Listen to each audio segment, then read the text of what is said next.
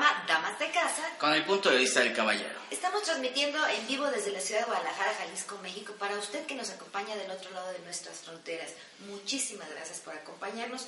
Y como siempre, bueno, pues estamos haciendo un podcast más para que usted pueda eh, tener más información acerca de algunos temas. Hoy tenemos uno muy interesante, José Carlos. Claro, padrísimo. Y aparte, sobre todo con grandes cómplices y, bueno, también testimonios de vida, ¿no? Tal Así es. Bueno, pues queremos también invitarlo para que si le gusta este programa, usted lo comparta a través de sus redes sociales, usted puede bajarlo y compartirlo y hagamos viral esto de la prevención en el mundo de la salud.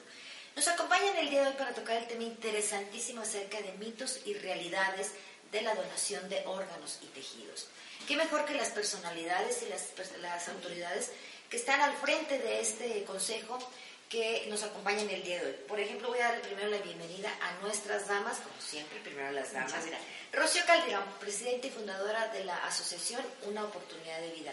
Bienvenida, Rocío. Muchas gracias, muy amable. Gracias por, por, la invitación. Como siempre, es un placer platicar contigo, mujer. ¿Eh? Muchas gracias. También de este lado me acompaña la licenciada Tania Rebolledo Suani. Ella es directora del Registro Estatal de Trasplante de Órganos y Tejidos. Bienvenida, licenciada, ¿cómo estás? Muchas gracias, doctora. Muy contenta, muy contenta de estar aquí, eh, de estar compartiendo con ustedes este tema tan interesante y ojalá que tengamos un excelente programa. Por supuesto que sí. Y también nos acompaña un amigo del programa, él es cantautor, él es un artista aquí de la ciudad de Guadalajara y también es testimonio de vida es un paciente que ha tenido un trasplante de riñón y viene a dar su testimonio para que ustedes vean cómo se puede vivir la vida después de un trasplante. Beto Gallardo, bienvenido amigo. Muchas gracias, buenos días, Tatiana, buenos días a, a Rocío, a Tania por coincidir, a cómplices y bueno, les damos también la cordial bienvenida, gracias por la invitación. Así es. Bueno, pues estamos transmitiendo a través de Periscope. Recuerde que si le gusta, compártalo, por favor. Vamos a darle inicio a la plática, lo que es la base. ¿Cómo nace el consejo y de quién depende? El Consejo, el Consejo Estatal de Trasplantes somos la entidad de gobierno del Estado, dependemos directamente de, gobierno del Estado, somos un organismo público descentralizado. Nuestra cabeza de sector es la Secretaría de Salud. Es el órgano de gobierno que nos encargamos de realizar toda la vigilancia, el control estadístico y el apoyo a todos los temas de donación y trasplante de órganos. Nacemos en el año de 1999 a través de un decreto entonces tenemos instaurado toda una, pues todo lo que es un organismo se encuentra a cargo de nuestro secretario técnico, que es el doctor Raimundo Hernández Hernández. Y bueno, pues nuestras eh, autoridades gubernamentales, tanto el señor gobernador del estado, el señor secretario de salud, están dentro de nuestro cuerpo de órgano de gobierno. Entonces ustedes dependen de la Secretaría de Gobierno, del Dependemos del gobierno del Estado dentro de la Secretaría de Salud, como un OPD. Tenemos autonomía, tenemos patrimonio propio. Eh, sin embargo, como cabeza de sector, estamos sectorizados. Obviamente, la Secretaría de Salud, el secretario de Salud es nuestro presidente ejecutivo y el doctor Jaime Agustín González y el, nuestro gobernador Jorge Aristóteles Sandoval. Correcto. Entonces son un OPD. ¿Pero qué quiere decir OPD? Organismo Público Descentralizado. Para que usted si escuche esta palabra, bueno, sepa que es dentro del mundo de la salud, es un organismo que tiene, como dice, autoridad, autonomía, pero sí tiene que rendir cuentas. Tienen que ser homólogos en todos los demás estados. se manejan a través de una plataforma uniforme. Exacto. Por ley, general, por ley general de salud, este doctora, nosotros eh, viene un apartado en donde dice que todas las entidades federativas deberán de tener un consejo estatal o un centro estatal de trasplantes. A nosotros nos es mucho orgullo para nosotros que Jalisco es el único estado que nació a la par del órgano federal. Tenemos un órgano federal que es el SENATRA, Centro Nacional de Trasplantes. Se crea también en 1999 y unos meses posteriores eh, salimos nosotros a la vida. Esta es la administración en Jalisco que más interés ha puesto en el tema de trasplantes y se ha visto reflejado a nivel nacional. Es el único secretario de salud, pero sobre todo es el único gobernador que le ha puesto un interés eh, importantísimo el tema de la donación y los trasplantes y gracias a ello somos ahorita primer lugar a nivel nacional, somos ejemplo a seguir y a Jalisco se le está poniendo como, como modelo a seguir ante todos los estados y lo más importante, somos referencia a nivel internacional. Sin embargo, licenciada Tania, estamos muy por debajo, o sea, no tenemos los donadores, ni la conciencia, ni la cultura que deberíamos de tener nosotros como jaliscienses y como mexicanos. Todavía hay muchísimo rezago, hay mucha desconfianza. ¿Y qué es lo que perciben ustedes respecto a esto? ¿Por qué la gente no decide donar sus órganos y prefiere que se descomponga en un cajón o que sea cremado en un horno? Sí, tristemente esa es una situación que hemos nosotros venido investigando y revisando también, porque países que nos llevan adelantos importantísimos, como es el caso de España, España nos lleva alrededor de 20 años de ventaja en este tema. En España se tiene una tasa de donación, si mal no, no recuerdo, de alrededor de 30, un 30 este, por ciento por millón de habitantes eh, de donante.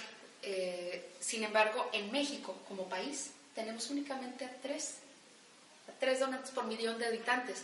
En Jalisco estamos por millón de habitantes arriba de la tasa nacional. ¿Cuántos tenemos? Tenemos casi 20% nosotros. Somos un ejemplo a nivel somos nacional. un ejemplo a nivel nacional y somos una referencia a nivel internacional porque somos los que más trasplantamos riñón en, eh, por millón de habitantes. En el caso a nivel nacional nos estamos ganando el lugar casi siempre con, el, con Croacia. Pero se habla de Jalisco, no se habla de México. O sea, Jalisco está al nivel de otros países. Entonces eso es algo que podemos presumir, sin embargo necesitamos hacer muchísimo más, mucho más. Ahora, siendo un organismo público descentralizado, yo quisiera que la gente sepa el esfuerzo tan grande que ustedes llevan a cabo, porque ustedes de quién reciben presupuesto, cómo se mantienen, es un ejército que tiene que trabajar en este, en este grupo, en este consejo, pero cómo es ese ingreso y, y cómo trabajan a veces contra, corriente, ¿no? Sí, así es. La verdad es mucha voluntad. Este tema apasiona, este tema es muy noble. Eh, lo podemos constatar aquí con grandes amigos como son las asociaciones civiles, como son los pacientes precisamente que nos apoyan y que nos apoyamos en conjunto. Nosotros como organismo público recibimos una partida presupuestal anual por parte del gobierno del Estado que se distribuye a través del sector salud, a través de la Secretaría de Salud. Sin embargo, nuestro presupuesto estatal pues obviamente es, eh, es acotado. Eh, tenemos un organismo pequeño en cuanto a, al personal que elaboramos. Somos un, un, consejo que contamos con alrededor de 23 personas únicamente. Eh, pero trabajamos, tenemos áreas, cinco áreas, cinco direcciones, eh, que trabajamos constantemente y apegados con el secretario técnico, el doctor Raimundo Hernández, y pues nos ponemos la camiseta todos con el presupuesto que se nos asigna y sobre todo con las buenas voluntades por parte del gobierno de los apoyos que nos llegan extraordinarios. Sin embargo, no es suficiente, porque no tienen un sueldo que, digamos, del cual pueden disponer para dejar otras actividades, porque tienen sus actividades, su trabajo, y le dedican tiempo al consejo, porque no es suficiente, como todo ser humano, como todo tiene familia y tiene que mantener. Pero a lo que voy es, es un esfuerzo muy grande y, como dices, uniendo voluntades. Tú como abogada, ¿cuál es el principal obstáculo que ves legalmente cuando una persona decide donar un órgano? ¿O cuál sería eh, el respaldo legal que tiene una persona que decide donar un órgano. Esta parte es muy importante, muy interesante, porque muchas veces la gente desconocemos el proceso completo de donación de órganos y tejidos. Y es un proceso que está muy normado, está debidamente normado. A partir del año 2014 tenemos un reglamento federal de la Ley General de Salud en donde nos especifica cómo se deben llevar a cabo las, las cosas en el proceso de donación y trasplantes. Entonces eso se lo tenemos que hacer eh, del conocimiento de las personas para que tengan confianza en la donación. Por ejemplo, se han despertado y siempre se han manejado muchísimos mitos en este tema, de los cuales a lo mejor podemos platicar, eh, situaciones que la gente escucha y se van haciendo leyendas urbanas. ¿Qué es lo que pasa? Que nosotros en Jalisco nos enfocamos y nos dirigimos mucho a que la sociedad tuviera confianza en la transparencia que tiene el proceso y creamos una comisión de vigilancia y trazabilidad.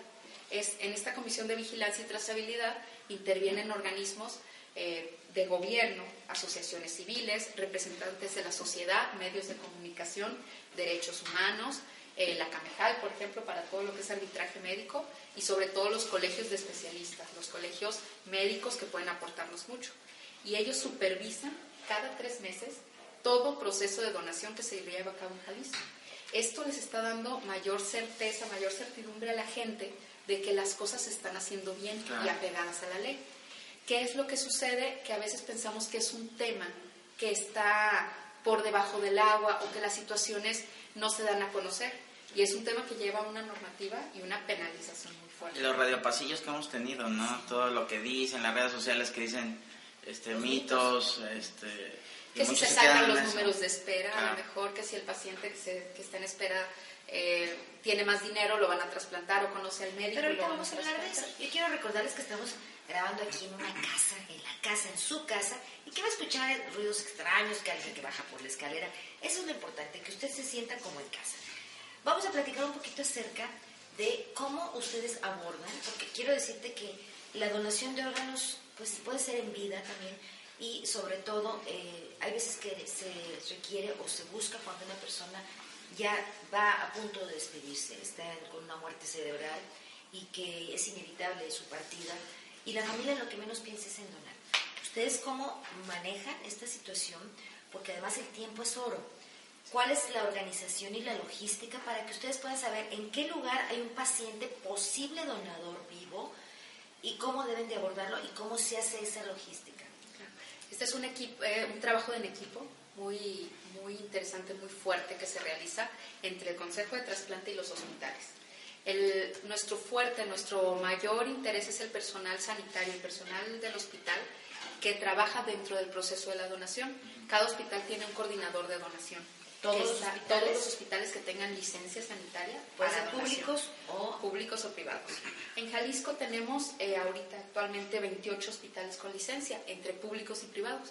Tenemos al Seguro Social, el, el ISTE, los hospitales civiles, el Hospital General de Occidente y un grupo de hospitales privados que tienen licencia sanitaria para donar y para trasplantar, que son dos situaciones que van, van muy de la mano, pero tienen su licencia por, este, por independiente.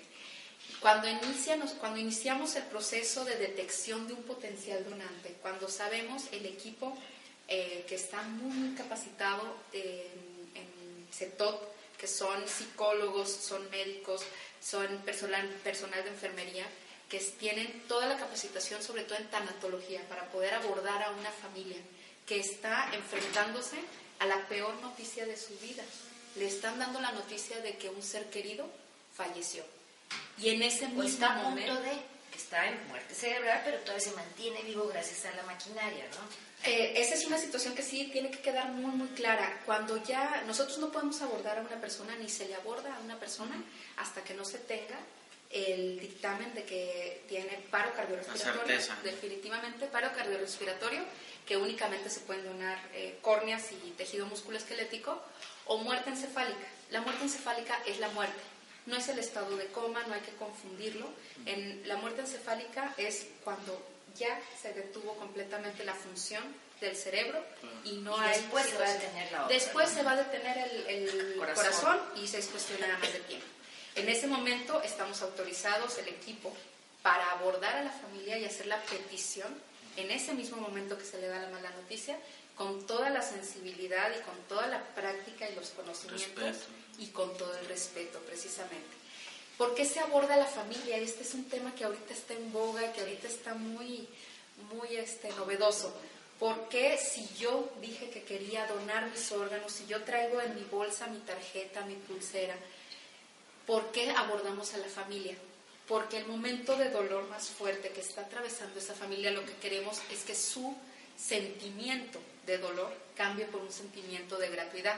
Sepan que De su amor. familiar de amor, el mayor acto de amor precisamente como se le ha designado, sepan que su familiar va a trascender, se va a hacer inmortal si lo queremos ver así a través de la donación de sus órganos. Entonces, ese es el interés, no de pedirle la autorización a la familia, es pedirle el consentimiento. Si ellos estaban enterados que el familiar que, está falleciendo, que acaba de fallecer quería donar sus órganos, pues van a hacer su reunión familiar y van a poder acceder mo- mucho más fácil a decir que sí. Por eso es importante que si queremos donar nuestros órganos, Lo digamos. lo digamos. Comuniquemos. Pero también pueden tomar la decisión aún la persona que está a punto de partir o que ya partió, que solamente estaba viva por unas máquinas, toman la decisión que no y se respeta. Si el familiar dijo, sí quiero donar mis órganos en vida y lo comentó, pero a la mera hora los familiares dicen, no, Claro. no queremos porque no estamos de acuerdo, por la razón que quieran, se respeta. no se obliga. respeta, se respeta. En ningún caso nosotros detenemos completamente el proceso de procuración de, de órganos de- del consentimiento de la familia en el momento en el que una de, las, de los familiares nos dice que no o vemos que hay mucha discrepancia entre la familia. Puede causar un conflicto, ¿no? Exacto. Es que lo no va a ser un acto de amor, va a ser un acto a lo mejor de culpa, de arrepentimiento, de quejas y... Aparte del dolor que tienen por la pérdida de su familiar, les vamos a dejar también un dolor familiar, un problema interno. Entonces, en ese momento nos separamos, Si no suma, no, no, se, no, se, no se va a pero más. sin embargo les podemos continuar el acompañamiento dentro de su proceso, porque estamos capacitados para darles este tipo de, de apoyos. Así Claro. es. Y bueno, también otra de las cuestiones que se maneja mucho en esto de, la tanatología, que es muy importante, es qué sucede después con el familiar, porque yo creo que en este momento lo que menos quieres escuchar, oiga, es que van a, van o puede usted donar, como dices tú, lo abordan de una forma digna, de una ma- forma respetuosa. Pero ¿qué sucede una vez que accedieron? ¿Cuál sería la mecánica y la dinámica? Eh, En este caso se procede, hay dos formas. Si el caso es médico legal, que ahí, ahí entran todas las implicaciones legales, se tiene que desahogar a través de fiscalía con los apoyos que tenemos, porque tenemos un apoyo grandísimo en el Estado.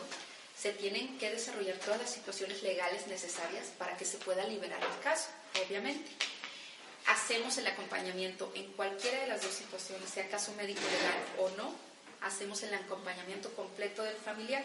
Inmediatamente que nosotros tenemos el consentimiento de la familia para proceder, lo que, sea, lo que se realiza es que el área de procuradores, de coordinadores de donación, nos avisa al área de registro y en ese momento el engranaje, la maquinita empieza La a funcionar Claro. inmediatamente.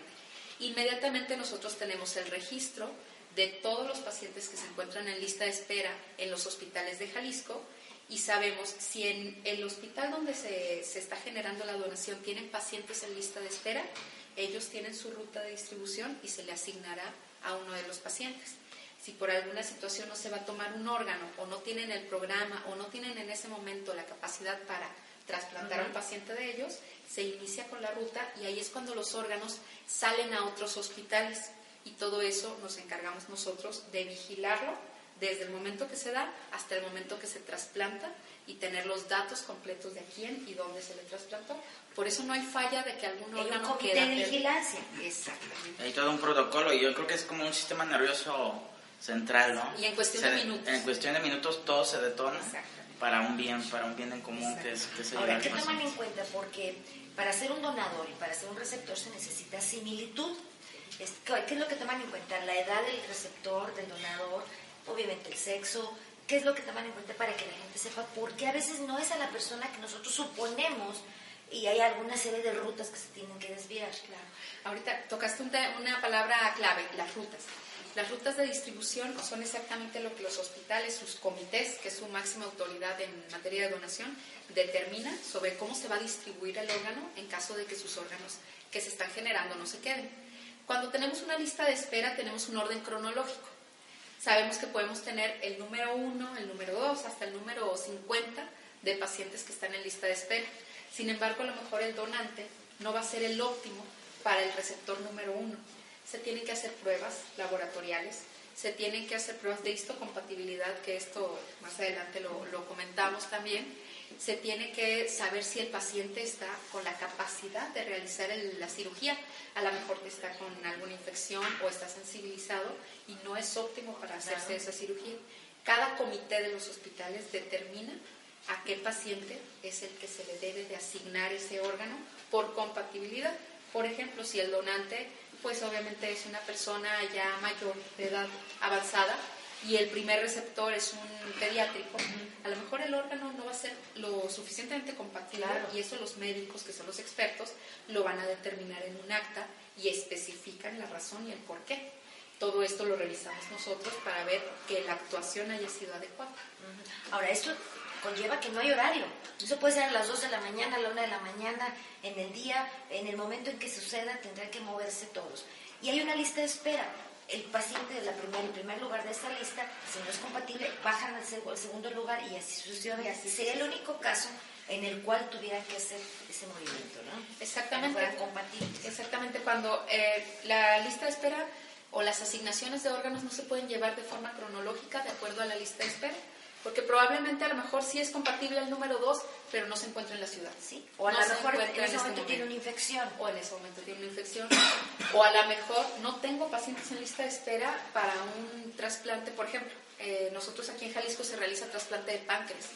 Es un trasplante muy delicado y a nivel nacional no se están realizando más que en Jalisco, pero no todos los hospitales tienen ese Padrísimo, programa. ¿no? porque también eso es, Sí, es algo sobre todo cuando hay... maravilloso.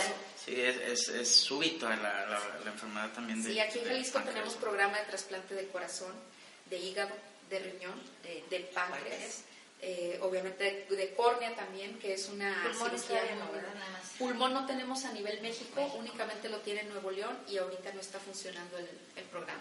Pulmón es el único órgano que es muchísimo más delicado en la recuperación también y este no se está realizando. Bueno, entonces estamos hablando del paciente que está a punto de partir. Vamos a otra parte de la otra lista de lo que sería el trasplante de donación, donación de órganos. La donación de vivo a vivo. O sea, ¿cómo se maneja cuando tú sabes que un familiar tiene un problema específicamente renal y que necesita un, un riñón? Y tú como familia dices, yo se lo quiero dar. ¿Cuál es el mecanismo que tienen que hacer los familiares? Porque hay que tomar en cuenta, Rocío, Beto, que es inversión de tiempo, dinero y, y trabajo. Ese paciente, tanto el paciente como el que le va a dar su órgano, no va a ir a trabajar, tiene que ir a exámenes, tiene que entrar a un protocolo. Platíquenos esto. Sí, así es. El trasplante eh, de origen vivo se puede realizar tanto de hígado como de riñón. El más común obviamente es de riñón. Y aquí en Jalisco realizamos alrededor de 440, 450 trasplantes al año Bendito de origen vivo, de receptor vivo. Tenemos la tasa de trasplante más alta por millón de habitantes a nivel mundial. Esto está siendo algo maravilloso. Eh, qué mejor que el testimonio también de, Beto que nos lo puede corroborar.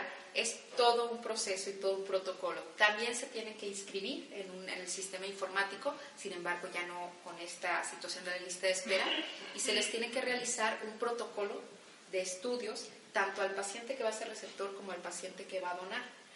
Eh, si es un paciente que tenga relación familiar, obviamente se le va a pedir su documentación para poder corroborar el entroncamiento familiar. Y el comité interno de, donación del hospital va a autorizar o va a valorar que sea eh, después de las evaluaciones psicológicas, eh, psiquiátricas que se les realizan, los exámenes médicos y toda una serie de requisitos legales, si es, si es procedente esa donación. En caso de que no haya un vínculo familiar, que sea Un amigo muy conocido. Un amigo muy querido y, o alguien que voluntariamente, que altruistamente quiere donarle el órgano Claro. a esa persona, esto se tiene que corroborar ante una fe notarial. Tienen que ir ante el notario y presentarse y manifestar que es su voluntad y que les conste en ese momento que no existe ninguna situación Una presión ni nada. de de situación económica Interés. o interés, Interés. también, o situación que pueda generar... Sí, que por ejemplo me están dando una lana por mi riñón para dárselo. Exactamente, porque esa situación está penada. Esta fe notarial la llevan ante el comité, su, médico tratante la presenta ante el comité que ellos se reúnen en el hospital y el comité valora y determina si es procedente la cirugía o la detiene. En caso de que determine que no, que hay alguna situación que prefieren investigar un poco más a fondo. Sin embargo, pues lo que se, lo que se busca es apoyar y buscar el, ese acto altruista que se, que se tiene. Y amor. Otra pregunta. Todo esto genera un gasto. Sí. Hay un gasto económico, el paciente no puede aportar porque no está trabajando, porque está enfermo. El donador, pues no, tampoco puede trabajar porque lo van a estar citando a pruebas constantemente y tiene que estar al día en el hospital y varios días, a veces son meses, en lo que se hace todo este proceso. Económicamente ellos no pueden aportar. ¿Quién absorbe todo esto? Sí es una situación eh, pues muy particular, muy fuerte, porque esto lo está absorbiendo en el caso de los trasplantes entre vivo, obviamente el paciente que es el receptor, eh, quien lleva a cabo todo el pues el, el complemento de lo que son sus, eh, sus exámenes, sus evaluaciones. En el caso de la cirugía, si está tratándose en un hospital particular, si tiene una situación Claro. de gastos médicos, si está tratándose en, en el sector público, que se dan muchos casos, la mayor parte de los trasplantes renales eh, de origen vivo son en el Centro Médico de Occidente, en el IMSS. Eh, de hecho, este año llevamos ya seis donaciones generadas en el Centro Médico, multiorgánicas, y de las cuales se han podido trasplantar también ahí de origen cadavérico. Entonces, estamos fomentando también el trasplante de cadáver. Sin embargo, este caso, obviamente, cada hospital tiene sus referencias y tasas de gastos que se, que se necesitan de recuperación. Pero si es el paciente receptor el que, el que conlleva este. Y bueno, la familia que no hace, ¿verdad? Yo estoy segura que siempre saldrá dinero, primero Dios, de alguna, de alguna forma. los seguros de gastos médicos, ¿te cubren algún tipo de trasplante en el caso de que tuvieras la necesidad? el seguro de gastos médicos se ha buscado tener el apoyo, no cubren, no cubren la totalidad ni una cantidad fuerte, sí tienen un apartado para la cobertura. ¿Que sean gastos catastróficos? No, no entra, no entra dentro de gastos catastróficos, pero bueno, cada seguro es su particularidad. Yo más bien me centraría, sobre todo en el sector público, en el trabajo que realizan las asociaciones civiles. Las asociaciones civiles son la parte fundamental que apoya al paciente que va a recibir un trasplante. Y ahorita vamos con Rocío, lo que yo sí quería abordar todo lo que sea el tema de la información, porque ahorita vamos a hablar con Rocío Calderón, que ella es presidenta fundadora de la Asociación Una Oportunidad de Vida, y Beto Gallardo es miembro de esta asociación y también son testimonios en vida, en carne, han estado pues de alguna manera padeciendo y ahora disfrutando, porque cuando ayudas a más gente lo disfrutas definitivamente. Para finalizar, doctora, digo licenciada ya, no hay problema. legalmente si se sorprende una persona está vendiendo su riñón, ¿es delito y en qué consiste? Es delito del orden federal. Entonces, eh, existe dentro de eh, la Procuraduría General de la República un área que es el área de trata de, trata de personas y se tiene la modalidad de tráfico de órganos, la modalidad de trata de personas en, el, en la rama de tráfico de órganos. Está penado, está penado tanto al médico con cárcel, se le quita su registro también, se lleva todo un proceso de investigación y es muy importante también conocer que actualmente a la fecha en México no se tiene una sola denuncia presentada de tráfico de órganos. Mitos tenemos muchísimos, pero las cosas hasta ahora y siempre pues hemos buscado que se realicen correctamente. ¿Qué es lo que pasa? Que dentro de todo el proceso de donación y procuración participan muchas entidades de gobierno, entonces estamos al pendiente de que se realicen bien bien las situaciones. Me gustaría cerrar nada más con, con las cifras que tenemos estatales, aprovechando para que la gente las conozca. Muchas veces pensamos que el trasplante de riñón o el trasplante de hígado se da cuando sale la noticia y decimos, ah, ya se llevó a cabo un trasplante. Y la verdad es que estamos teniendo una tasa muy alta. Cerramos el año pasado, 2015, con 976 trasplantes en general. 976 trasplantes nos, nos implican casi tres trasplantes por día. Así es. Entonces, eso es una tasa muy alta. Exactamente, en las diferentes instituciones. Eh, logramos implantar un programa que se llama Hospital Donante, que es un logro del gobernador en el estado de Jalisco, gracias al cual se logró duplicar la cantidad de donaciones. En el año 2014 tuvimos 41 donaciones en todo el año. 2015, 51 donaciones, aumentamos 10. En el, en el 2015, perdón, logramos tener 103 donaciones duplicamos la cantidad que tuvimos un año antes y logramos tener los 973 trasplantes. A lo que va del año, que son los tres meses, al cierre de marzo, llevamos 155 trasplantes realizados. Tenemos una lista de espera muy amplia, muy amplia, tristemente, 5.106 pacientes en, en lista de espera en Jalisco, nada más, para córnea, para hígado, para corazón, para riñón, que es la, la mayor parte solamente para riñón son 3.036 pacientes. esta lista comparte la misma lista de los privados que los públicos. Sí, esta lista es concentrada de todo Jalisco, de todo Jalisco y esa es la lista que nosotros en la dirección de registro somos los únicos que tenemos acceso para conocer la lista de cada uno de los hospitales.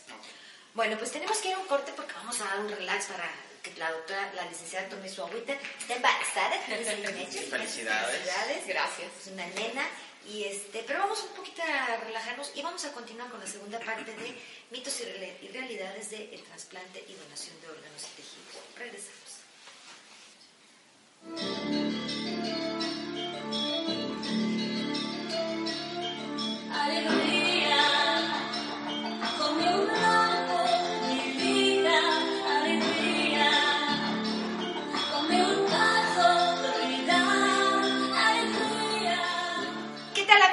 Bienvenidos a la segunda parte de su programa, de su podcast, Mitos y Realidades acerca del trasplante y la donación de órganos y tejidos. Bienvenidos a su programa Damas de Casa. Con el punto de vista del caballero. Estamos transmitiendo en vivo desde la ciudad de Guadalajara, Jalisco, México, para usted que nos escucha a través de nuestras fronteras. Un abrazo solidario y no se despegue porque la verdad es que tenemos un tema interesante. Ya llevamos la primera parte y le recuerdo, si le gusta, compártalo con su familia, compártalo con sus amigos y hagamos viral este tipo de programas, que todo mundo se entere. Nos acompaña, vamos a darle la bienvenida nuevamente a la licenciada Tania Rebolledo Suaníes, directora del Registro Estatal de eh, Transplantes. Bienvenida nuevamente. Muchas gracias, doctor. Otra dama muy querida es Rocío Calderón, ella es presidenta y fundadora de una asociación que se llama Una Oportunidad de Vida. Bienvenida, Chio. Muchas gracias, doctora. En una segunda parte. Gracias, y Beto gracias. Gallardo, Beto Gallardo, nuestro caballero, es un amigo del programa, amigo personal, un cantautor, un artista reconocido, pero también es un testimonio de vida. Él es un paciente que ha sido trasplantado de riñón. Beto, nuevamente. Gracias, Bienvenido. doctora. Gracias, gracias. Pues vámonos a la segunda parte. Ya hablamos, escuche la primera, y ahora vamos a hablar acerca de los mitos y realidades, realidades como tal. Se dice que es muy común o que se ha encontrado o alguien supo o alguien publicó que en un baño de un hotel, en una tina llena de hielo, estaba una persona eh, desmayada y que tenía una herida en el costado y con suturas y que fue para robarle su ropa. Sí, existen muchísimos mitos. Este yo creo que es de los más común. de los más comunes y el más tranquilo, si lo vemos así, porque desgraciadamente vemos incluso hasta películas hollywoodescas que, Claro. bueno, este, lo, lo secuestran porque le quieren quitar el riñón, amanece ya cocidito muy bien y se levanta y hace su vida. Nada más está muy triste porque fácil, ¿no? no tiene el riñón. Es una situación eh, sumamente increíble, porque esa es la, es la posible. descripción. No es posible. Tampoco estas situaciones de que iba el camión de una marca de jamones y lo descubrieron en la carretera, estaba lleno de órganos en la parte del congelador y el chofer se dio a la fuga. No es posible. La situación de una procuración de un órgano, de una cirugía de trasplantes, es sumamente delicada y solamente puede ser realizada por especialistas, por un Equipo. grupo, por un equipo multidisciplinario y tiene que realizarse forzosamente en un hospital, con los medios, con, el equipamiento necesario y conlleva toda una preparación tanto del paciente que está donando como del paciente que va a ser receptor. Y los tiempos son brevísimos por cada órgano. Es, hablando de corazón, tenemos únicamente cuatro horas para que se pueda hacer la extracción y se pueda hacer el trasplante. En riñón son alrededor de ocho horas. Entonces, dentro del rango de las 8 a las 12 horas va mejorando la respuesta que pueda tener el, receptor. Eh, de ninguna manera es posible que haya un almacenamiento de órganos en alguna congelador, en algún lugar. No funcionan los órganos después de haber sido extraídos. No funcionan los órganos si no son bien extraídos por cirujanos, por personas que son capacitadas y que son tan nobles y tan loables su labor que de verdad eh, los médicos que trabajan en todo este proceso eh, no crean que es la, la gran cantidad de médicos como existen cirujanos eh, plásticos, por ejemplo, yo pongo muchos ejemplos, existen cirujanos plásticos muy reconocidos para mí, los este, respeto, pero el grupo de cirujanos de reducido. trasplantes es muy reducido y no representa una situación eh, de equivalente, ¿no? Y además equivalente a su equivalente para la población, Claro. ¿no? También. No son su suficientes para la población. Y ellos tienen que desgastarse porque a lo mejor tienen que estar hoy aquí en Monterrey y ellos y estudiaron y además estudiaron eh, toda una carrera, toda una especialidad, toda una subespecialidad y cada año se están preparando más y más. Entonces, estas situaciones de los mitos es imposible, no se puede realizar. eh, no está documentado nada. Hablaban mucho de que en una población cerca de aquí de Guadalajara se estaban robando a los niños de las plazas, de la plaza de, de- comercial, del centro comercial. no, no, y de la plaza del pueblo, este, que llegaba a la suburban, una camioneta, una vagoneta, y los Hasta el subían. nombre, ¿no? Entonces, Sí, para quitarle los órganos. Y subieron mucho a redes sociales, incluso la fotografía de la camioneta subiendo a los niños. Se investigó, se investigó todo, y era una fotografía del año 98 de Argentina, de otro evento completamente ajeno a esto, que simple y sencillamente gente desquacerada tiene ganas de subir Claro. ese mito y esas ganas de, de tener seguidores morbosos probablemente. Pero es imposible esta situación. Se tiene que generar en un hospital que tenga completamente toda la situación adecuada y por un personal médico, eh, de enfermería, eh, quirúrgico, todo, que esté adecuado. Además, la situación post-trasplante es una situación sumamente delicada. Estudios. Conlleva medicamentos, estudios, tanto para el receptor como para el paciente que donó. O en el caso de que sea donación cadavérica, el, el receptor tiene que llevar todo un seguimiento de alrededor de 2 a 3 a 5 años por su médico tratante. Y no existen médicos en este momento, yo lo, lo pudiera asegurar aquí en Jalisco, que jueguen con su cédula, con su respaldo, con su reconocimiento, a querer dejar por una cirugía toda esa situación y meterse en, una, en un problema legal tan grave. Y aparte que es una comunidad pequeña. ¿no? Sí, claro. Así Rocío, Beto, ¿ustedes saben de algún otro mito que hayan escuchado? Bueno, regresando al primer mito que mencionan, yo me puse a investigar. El, el, el, El el- que el se de la- encuentra en la varilla- de un de la hotel. ¿no? Sí, porque ese mito lo han estado dando, lo han aderezado, lo han cambiado un poquito, pero tengo entendido que ese mito nace en España alrededor de 1976-1978, de un tipo que está en la playa, le coquetea a una chica, se lo lleva, lo convence, le da unas copitas, le da un masaje, pero después aparece en la tina de baño. Entonces desde ahí se viene arrastrando. Entonces, ¿qué es lo que, ha visto pasando? Bueno, con, en las redes sociales, nada más cada quien le da una versión distinta, ¿no? Pero como ya lo dijo Tania, pues se necesitan unas condiciones sumamente especiales, sobre todo higiene, esterilización, ¿no? Es una logística muy Y, complicada. y- y luego también mencionó lo de la película, una película que se llama Turistas, de unos chavos que van a, a- a Brasil. Y en Brasil, o sea, es ilógico que una persona eh, en un lugar que no están las condiciones adecuadas, de esterilización sobre todo, y el equipo multidisciplinario, saque un órgano, inclusive sin guantes, un riñón, ¿no? Simplemente se infecta, o sea, no funciona, es no, funciona así. Esta es una... El problema sucede que como la gente no tiene información, se come completita la, se com- la idea, ¿no? Lo Como en compra. la película, ¿no? Sí, entonces, y a mí sí se me, me parece que la persona que hizo, el director que hizo esta película, pues debió haberse informado más que poquito, muchísimo, ¿no? Porque lejos de ayudar y alentar a, a los programas de donación de las personas que necesitamos una segunda oportunidad de vida, pues afecta ¿no? a los programas de donación. Claro, claro. Y pues ahora sí que la verdad nos hará libres. Acérquense, acérquense, acérquense a Yo, las cre- yo creo que también hay un problema que tenemos. Es, primero, las personas en general no conocen lo que es insuficiencia renal. Esa es la primera causa. Entonces, cuando no conoces el tema y no sabes de esto, te crees cualquier otra cosa, lo que te dicen. Por eso es que existen los mitos. Y también se habla mucho de lo que mencionaba la licenciada Tania, acerca de que se brinca la lista de espera. En realidad no es una lista de espera, es una base de datos en la que eh, cada hospital debe elegir quién es la persona más compatible con el donador en caso de que sea un donador cadavérico. Por eso da el caso de que no es ni el primero, ni el segundo, ni el quinto. A veces el, sí, a veces el que está ocupando el lugar número 10 o 15, porque los anteriores de alguna forma o no son del mismo grupo sanguíneo, o están enfermos, o no están en la ciudad, o- en fin, hay muchas cosas. Entonces, también la gente habla mucho de esto. Y yo creo que eh, sería muy interesante que la gente primero se informara de lo que es insuficiencia renal y todo lo que lleva, y luego de todo el proceso que hay para manejar esta lista de espera y la confiabilidad que deben tener por el control que hay. Bueno, pues quiero decirles que a Rocío Calderón estuvimos con ella platicando muy ampliamente acerca de cómo nace esta asociación Una Oportunidad de Vida. Ella nos platicó su historia de vida. Si usted quiere conocerla, búsquelo así. Una, eh, Una oportunidad. una oportunidad de vida, eh, oportunidad para seguir viviendo con Rocío Calderón. Y el caso tuyo, para quien no lo ha visto, eh, brevemente, ¿cómo es que tú creaste esta fundación y, y hacia dónde va dirigida? Claro, te digo, yo tengo dos hijas que en este momento están trasplantadas, que tiene, tenían una enfermedad de base que se llama acidosis tubular distal.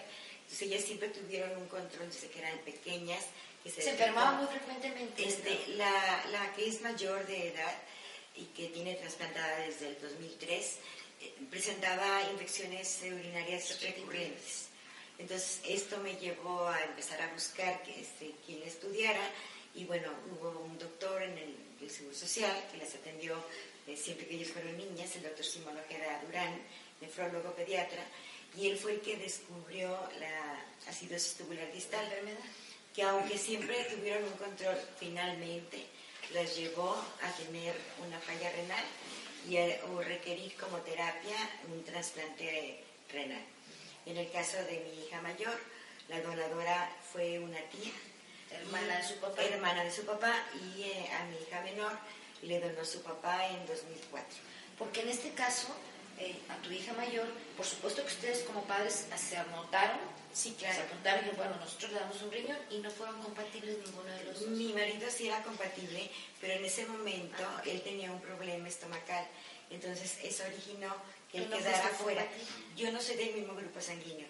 Mis hijas son grupo O y las personas que son tipo O solamente pueden Recibir otro. tipo O. Por ejemplo, una persona que sea tipo AB puede recibir de O cualquier B. tipo de, or- de, de, Sí, o- o de grupo. positivo Sí, o sea, cualquier tipo de edad, sí. Pues son receptoras universales. Yo soy tipo A, mis hijas son tipo O, entonces eso descartaba que yo pudiera ser la donadora. Pero bueno, a mí me tocaba hacer otra cosa.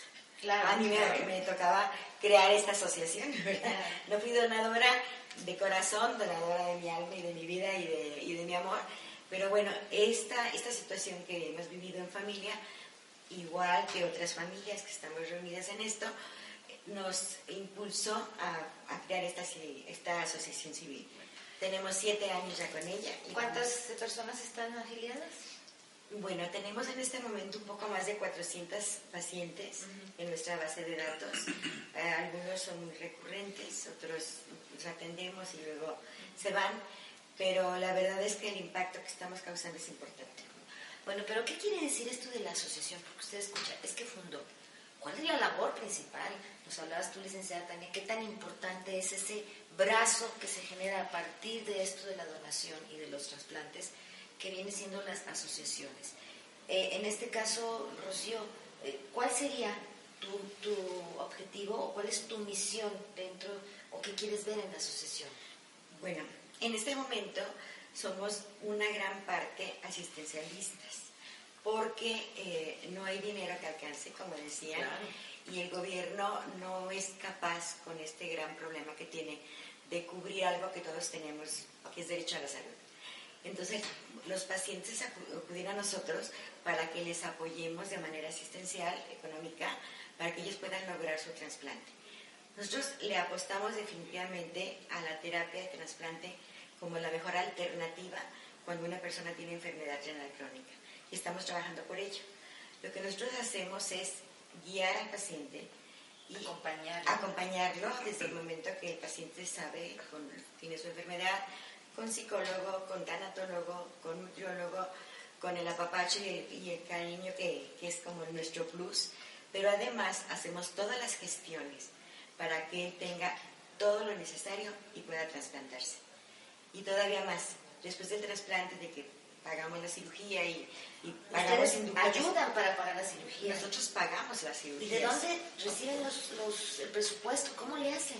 A medida que, que hemos ido avanzando en esto, más gente nos ha conocido y bueno, tenemos todo en regla, tenemos transparencia, tenemos CRUNI, tenemos reconocimiento de hijas, somos donaderas autorizadas y eso hace que mucha gente se vaya sumando en el proyecto. Hay mucha gente que tiene que no nada más es donadora eh, altruista de órganos, sino que es donadora de talento o es donadora económica. Y gracias a esos benefactores, a esos padrinos que poco a poco van sumándose, es que logramos tener el dinero suficiente para poder hacer este programa que estamos realizando. Es importantísimo, licenciada. Tú me decías que aunque tienen una partida presupuestal a nivel federal y a nivel estatal, bueno, pues no es suficiente desde el momento en que, aunque son un, órgano pequeño de 23 elementos, pues también tienen ustedes que tener un ingreso, aunque es mínimo y simbólico probablemente. Pero ¿cómo se han ayudado ustedes a través de las asociaciones en el caso del trasplante? Muy, muy fuerte. Este, nada un, un dato, nuestro presupuesto es exclusivamente estatal. Ah, yo pensaba que sí, recibían. No, a nivel federal no Solamente del gobierno del Solamente Estado. del gobierno del Estado. Eh, nosotros lo que, hemos, lo que hemos logrado hacer es una sinergia muy interesante en trabajo con gobierno, que somos la parte en donde entra el CETOT, asociaciones ¿Qué es CETOT? civiles. CETOT es Consejo Estatal de Trasplantes de Órganos y Tejidos. Nos pueden encontrar en redes sociales como Trasplantes Jalisco. Para que ahí vean toda la información también que estamos subiendo Bueno, constantemente. para que la visiten. Y las aportaciones que quieran realizar, bueno, este, están también las asociaciones civiles. Esta sinergia que hemos logrado es, por ejemplo, para realizar eventos, para realizar toda la serie de difusión cultural, porque es importante que la gente se entere. Nosotros tenemos una partida presupuestal anual en donde la distribuimos para realizar un Congreso Nacional, en donde capacitamos a todos los médicos, a todo el personal este, de enfermería y sanitario, para que sepan cómo realizar el proceso, y es un Congreso a nivel nacional. Tenemos también otra partida en donde se va a todo lo que es medios de comunicación, difusión, entrega de dípticos, trípticos, campañas de publicidad. Y tenemos otra partida para investigación y enseñanza. Entonces, lo que nos quedó también, obviamente, pues lo destinamos para todos los demás eventos que podemos ir, ir realizando. Pero también nuestros titulares eh, gestionan mucho estos recursos extraordinarios. Por ejemplo, el año pasado, eh, otra secretaría, la Secretaría de Desarrollo Social, aportó una cantidad extraordinaria a nuestro presupuesto y se pudo generar el programa de hospital donante. Entonces, trabajando en conjunto es como hemos visto que se pueden lograr las cosas. Los hospitales, hospitales particulares, hospitales del Seguro Social, del ISTE y de, de hospitales civiles, trabajan muy en conjunto con nosotros en la generación de campañas. Entonces, hemos logrado incluso a veces eh, donaciones en esta administración. Eh, se logró una, un trasplante en donde no se cobró absolutamente nada por parte del hospital privado que atendió al, al, paciente, por parte del médico que hizo la cirugía, por parte de todo el personal médico que participó, los medicamentos.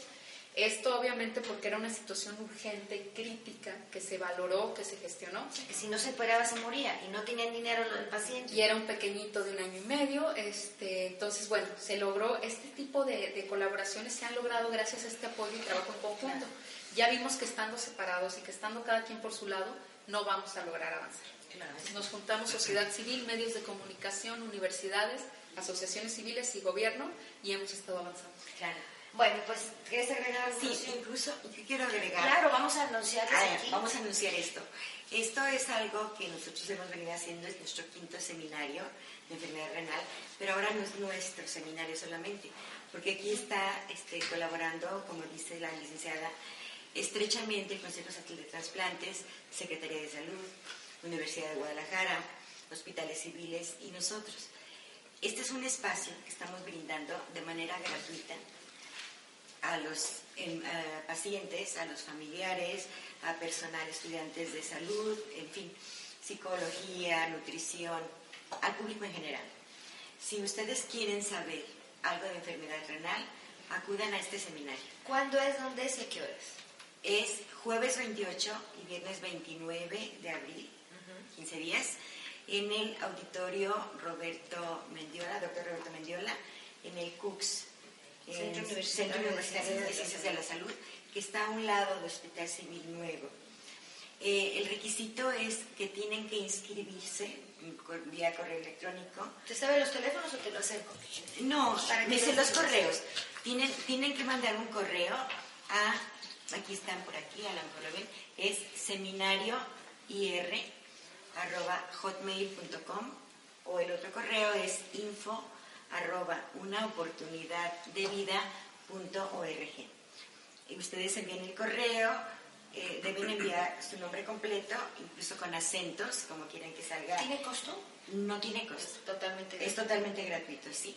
Eh, si la persona, estamos haciendo ahora otro proyecto simultáneo, que es una fondeadora en el que estamos buscando medios, Fondos. eh, fondos para tres pacientes que vamos a trasplantar próximamente.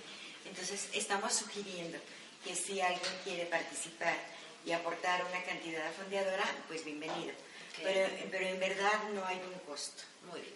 Eso es muy interesante y sobre todo porque ustedes o a veces no sabemos lo que están haciendo parte de nuestra sociedad preocupada por el bienestar de los que menos tienen.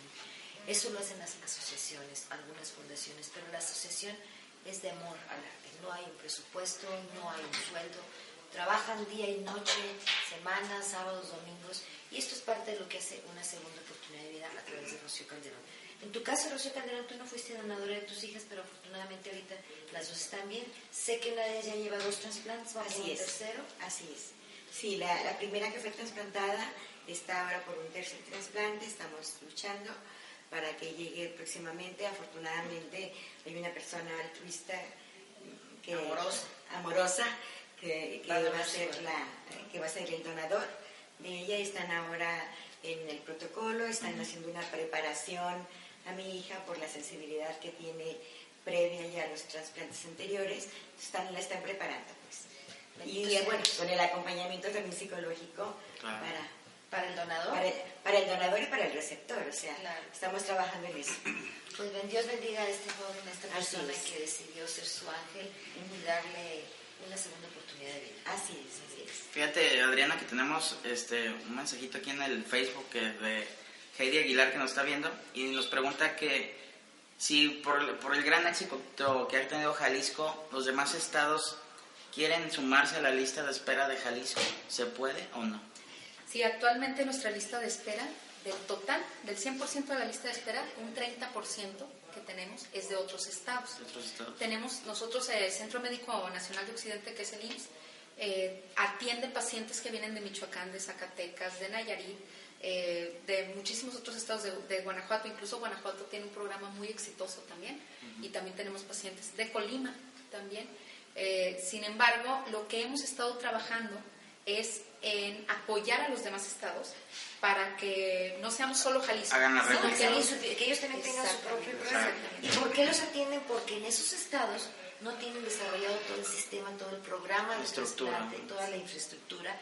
Entonces hay que darle la oportunidad. O las especialidades también, o sea, nosotros tenemos un grupo de especialidades, de hospitales de especialidades muy amplio, entonces estamos a la par de México y seguimos en el, yo creo que en el segundo lugar después de México y después Nuevo León. Entonces sí, sí, claro que sí se puede inscribir pacientes. ¿Alguna otra?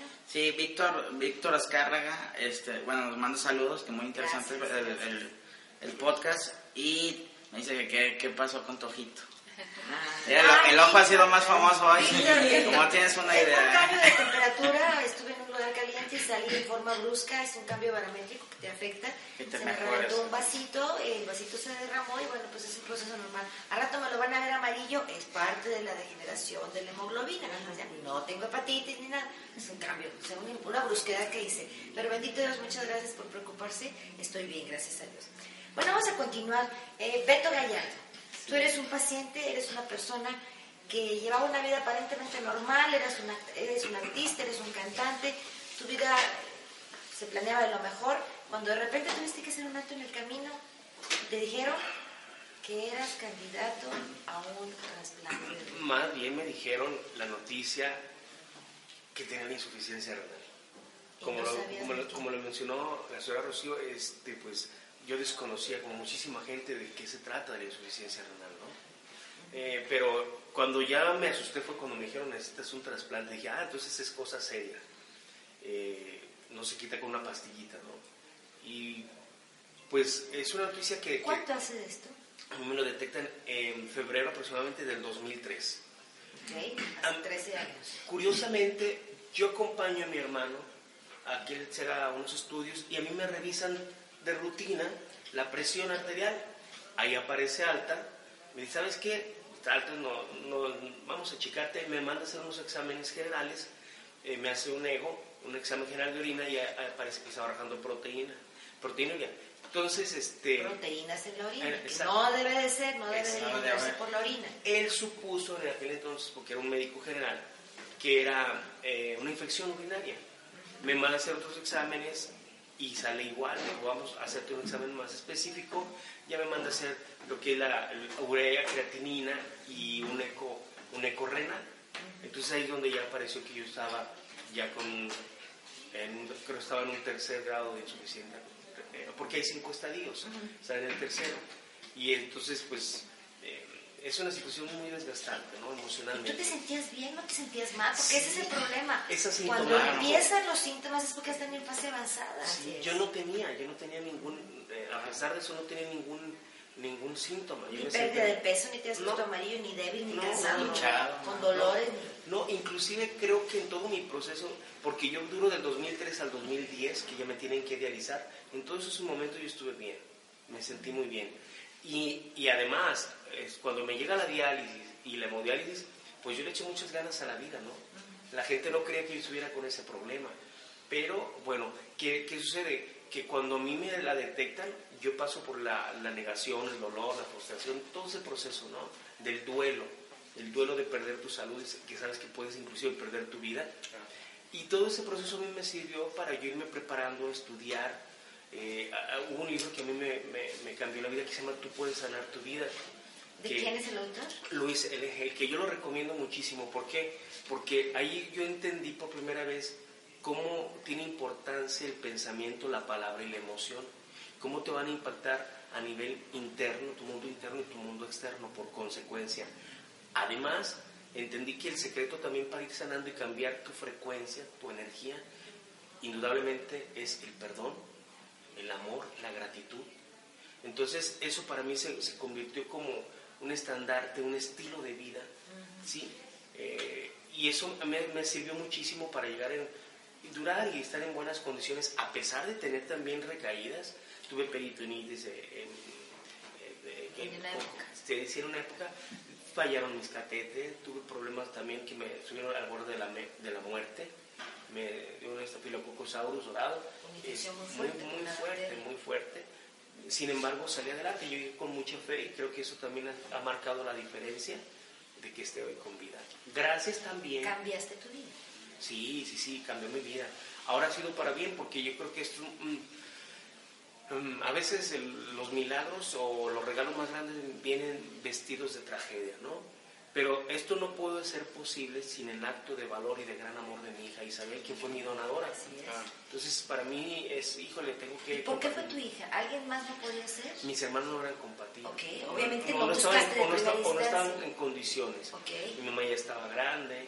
eh, y bueno, aún así, familiares cercanos pues tenían miedo, ¿no? Un primo primero me dijo que sí, después, no, tengo hijos. Ah, perfecto, y lo comprendí bien y nunca se lo tomé a mal. Es entendible. ¿Por qué? Porque, ahí te va, este es otro, otro de los grandes mitos, doctora Diana. ¿Qué sucede? La gente que va a donar en vida le dice, no, no dones, porque si donas en vida, estás dando un riñón. la, la mitad de tu vida. Ya perdiste la mitad de tu vida. Cuando hoy sabemos, por estadísticas, por, por vivencias, ejemplos, libros, Experiencia. Hay un- el señor Jo- José Pantoja, sí, José Pantoja fue trasplantado en el 76. Este año está cumpliendo 40 años. Su donadora, su hermana. Posteriormente a su donación, la hermana tuvo familia, tuvo hijos, ha hecho su vida completamente normal. Totalmente. El señor José Pantoja está gozando de una excelente salud, hoy a 40 años del trasplante, y se dice por la bibliografía que hay que las personas que donan en vida tienen una sobrevida de 4, 5 o 10 años más de la persona que tiene dos riñones. ¿Por qué? Porque las personas que donaron en vida hacen algo que todos debemos hacer, una vida sana, una vida con prevención a la salud se cuidan, están en una revisión periódica constante. Ahí está, cuidan su peso, que viene. que- entonces están cuidando mucho su, su salud, que es algo que debemos de hacer todos. Y el amor a los demás, yo creo que también Diosita los tiene muy bien No, no, no, considerados no, ahí arriba, ¿eh? Son personas para que- Pues nos quedan dos minutos. Yo quisiera ya para finalizar, si me lo permiten, que cada uno dijera algún mensaje para que nuestros amigos se queden con esa, ese mensaje y lo difundan, compártanlo, por favor. Empezamos por ti, Rocío. Gracias. Bueno, dos mensajes. Primero, que nos busquen en nuestro Facebook una oportunidad de vida para que se enteren acerca de este seminario. Y la otra, que realmente vivan su vida plenamente cada día. ¿Sí? Es más fácil que una persona pueda ser receptora y quiera un, un trasplante a ser donadora. Entonces, estén bien y estén bien. El perdón me encantó. Así es. Es- Licenciada, licenciada Tania. Muchas gracias. Pero yo los invitaría también a que se acerquen al Consejo Estatal de Trasplantes de Jalisco. Tenemos información para ustedes. Estamos con las puertas abiertas para cualquier dato que necesiten y sobre todo que digan sí a la donación de órganos, pero que lo platiquen con su familia, que lo platiquen, que lo eh, compartan también. Que los enamoren de, la- de, la- de este acto. Y yo les invito para que hoy, ¿algún otro mensaje? Adelante. Ahorita terminando este programa, a la hora de la comida, pregúntenle a su familia qué opina de la donación de órganos y eh, convérsenlo y discútanlo. ¿Por qué sí, por qué no? Si tienen mayor, si buscan más información, bueno, pues a través del Facebook del Consejo Estatal de Trasplantes, que así están. Trasplantes HAL, ahí nos pueden buscar en Twitter, en Facebook y bueno, en todas las redes sociales. Trasplantes Jalisco, Trasplantes HAL. Muy bien. Beto Gallardo, tu Bueno, mensaje. yo mi mensaje sería, por favor, hagan prevención, hagan prevención, hagan exámenes, un examen general de orina, una biometría hemática, una química sanguínea. Digan sí a la salud y cuiden, por favor, siempre, siempre su bienestar emocional. Eso. José Carlos, ¿algún mensaje? Bueno, la parte de la salud renal yo creo que comienza por ti, así como lo hacemos con el cáncer. Como dice Chío, hay que estar, tener un buen estilo de vida, sano, porque mañana pasado también nosotros podemos salvar la vida de alguien más. Muy bien. Y yo para finalizar quiero mandarles este mensaje. ¿Por qué no regalar una luz a esa persona que se está extinguiendo cuando la tuya es bastante luminosa? ¿Por qué no regalar esa luz como familia y perdurar a través del recuerdo y pensar que hay alguien más que gracias a tu acto de amor le diste luz a otra familia que se está extinguiendo? Les deseo que estén muy felices y sobre todo muchas gracias a ustedes que Gracias. nos acompañaron. La verdad es que me encantó el programa. Y los esperamos aquí en otro podcast de Damas de Casa. Con el punto de vista del caballero. Y recuerde, cuide mucho su salud.